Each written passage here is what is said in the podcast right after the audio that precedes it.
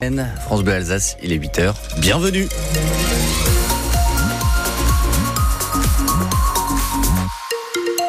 Grand ciel bleu et grand soleil cet après-midi dans le Haut-Rhin, de très larges éclaircies dans une grande partie du Bas-Rhin. L'Alsace Bossu, elle, restera sous les nuages en ce lundi 5 février. Température euh, ce matin, comprise entre 2 et, 7 degrés, 7 à Haute-Villers. Tenez chez, chez Philippe qui nous salue sur le Facebook de France Bleu Alsace jusqu'à 12 au meilleur de l'après-midi. On va y revenir dans un instant sur la météo de ce lundi 5 février, mais avant cela, l'actualité, Émilie Pousse est avec vous. En pleine période de, de, carnaval, nos voisins de Kiel, en Allemagne, ont été confrontés hier à un grave incident. Un feu a pris sur un des chars en plein défilé et alors qu'il y avait euh, des carnavaliers à l'intérieur, au moins six personnes ont été blessées, dont l'une grièvement. Le défilé a dû être interrompu, Théo Baucher. Oui, car une heure après le début du grand défilé, un char en forme de bateau prend feu. De grandes flammes sont visibles sur des vidéos. Les carnavaliers à l'intérieur sont obligés de sauter pour échapper à l'incendie. Les pompiers parlent d'au moins six blessés, dont un grièvement brûlé. Et la foule est tellement dense dans le centre-ville que l'hélicoptère de secours ne peut pas atterrir. Il doit être dérouté vers un aérodrome proche afin de pouvoir le transporter à l'hôpital ensuite. Les autres blessés se sont fait mal, eux, dans leur chute ou par inhalation de fumée alors pourquoi cet incendie s'est-il déclenché? Une enquête a été ouverte pour le savoir, mais selon les premiers éléments de la police, il y a eu un souci électrique au niveau du générateur sur le char. Si la grande cavalcade a été interrompue le temps de l'intervention, le défilé de chars a pu reprendre ensuite et les festivités ont duré jusqu'en début de soirée sur la place du marché. Précision de Théo Baucher pour France Bleu Alsace. Autre incendie hier soir à Strasbourg. Les pompiers sont intervenus dans un immeuble pour sauver une dame de 78 ans. Ils ont aussi mis à l'abri deux autres personnes âgées de 63 et 86 ans. L'une d'elles a été légèrement blessée. Une cérémonie militaire est organisée cet après-midi à Colmar en hommage aux gendarmes morts la semaine dernière lors d'un exercice dans le massif du Honeck.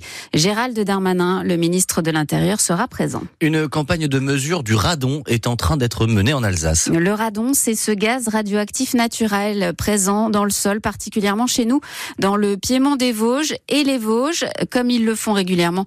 L'Agence régionale de santé et Atmo Grand Est mène donc en effet une campagne de mesure. Cette fois, ça se passe dans la communauté de communes des Portes de Rosheim. Esther Foulon est chargée de ce dossier au sein de la collectivité. Elle nous explique concrètement en quoi ça consiste. C'est très très simple. Hein. C'est un petit boîtier en fait qu'il suffit d'ouvrir. Et en fait, dès qu'il est ouvert, euh, il y a un film en fait qui permet de, capter en fait la radioactivité euh, émise par le radon. Et ça se dépose sur ce film en fait. Euh, donc voilà, il suffit d'ouvrir. En fait, il y a deux petits boîtiers par kit qui sont installés dans deux pièces de vie.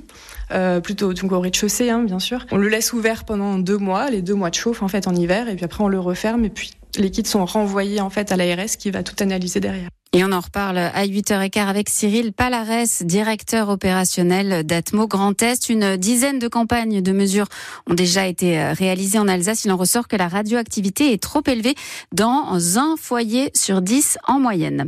On estime qu'il y en a 27 millions chaque année en France. Les rendez-vous qui ne sont pas honorés chez les médecins sont un fléau, selon le docteur Guylaine Kiffer des Grippes, présidente du syndicat des médecins libéraux du Barin. Elle était notre invitée tout à l'heure.